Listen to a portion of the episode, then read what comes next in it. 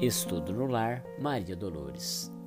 Indagas muitas vezes, alma aflita, onde na terra a fórmula bendita de conquistar a paz nas trilhas do dever. Entretanto, no mundo, alma querida, tudo aquilo que nutre ou que engrandece a vida é trabalho do bem que procura esquecer. Ninguém pode olvidar as instruções das coisas, fito abrigo doméstico onde pousas num momento qualquer de silêncio ou lazer.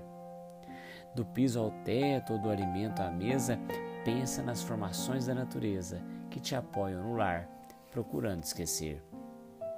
As pedras do alicerce que se esconde não te pedem aplauso e nem te explicam onde quereriam por si permanecer. Aceitam suportar-te a casa instante a instante, lembrando humildes mãos resguardando um gigante, esquecidas no chão procurando esquecer. A porta que te guarda a segurança, seja em madeira ou não, jamais se cansa de amparar-te, gastar-se e obedecer. Água corrente limpa em teu próprio aposento, praticando humildade e ajudando a contento, é a fonte que se dá procurando esquecer.